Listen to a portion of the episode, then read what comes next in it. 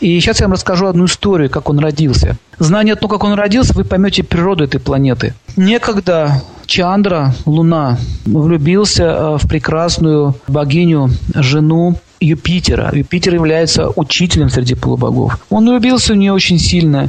Ее звали Тара. И что самое интересное, Тара тоже в нее влюбилась. Тара – это звезда такая есть. И они полюбили друг друга и сбежали, пока Юпитера не было на месте. Но практически они совершили такой неблагочестивый поступок. И Луна старые наслаждались вместе, и когда Юпитер вернулся домой, он увидел, что ее нет, он все понял, что произошло. К тому же Луна еще был любимым учеником Юпитера. И через некоторое время он обратился к Луне и сказал, дорогой мой, ты должен вернуть жену.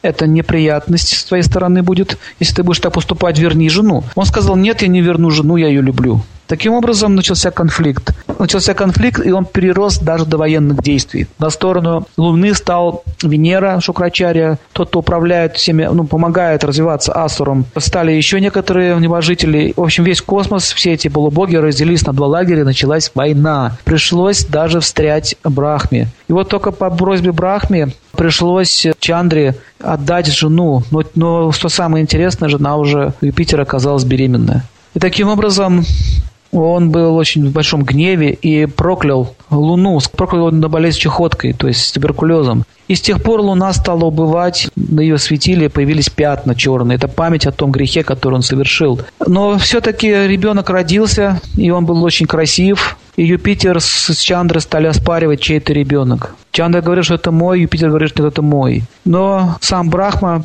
попросил забрал свою жену Юпитера на допрос, и выяснилось, что все-таки ребенок был от Чандры. И назвали его Будха, Меркурий, так родился. И мы видим, что у него рождение такое странное. Он вроде не, не тот, не тот. Он воспитывался у Юпитера, а рожден был от Чандры. С тех пор с Меркурием такие тенденции вводятся. Он принимает все качества планет, с которой рядом стоит. Поэтому, если у человека Меркурий с хорошим положением, допустим, стоит с хорошей планеты, то эти качества усиливаются этой планеты. Если Меркурий стоит в плохом положении, ну, допустим, в плохом доме и рядом с негативной планетой, такой как Сатурн, то он может стать вором, например.